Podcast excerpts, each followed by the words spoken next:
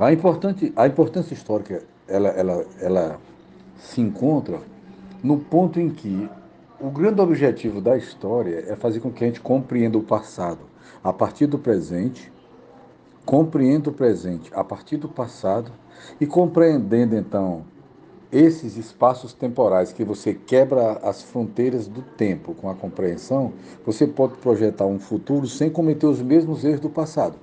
Qual é o grande erro do passado que perdura? A desigualdade e a exclusão social. Não é a seca a causa da miséria, é a exclusão social e a desigualdade. É essa a lição que, se a gente olhar para a história, a gente tira. Né? Então a importância histórica é essa. Eu acho que a história está dizendo para a gente: parem de errar, parem de repetir os mesmos erros, porque senão vão repetir as mesmas desgraças históricas e sociais.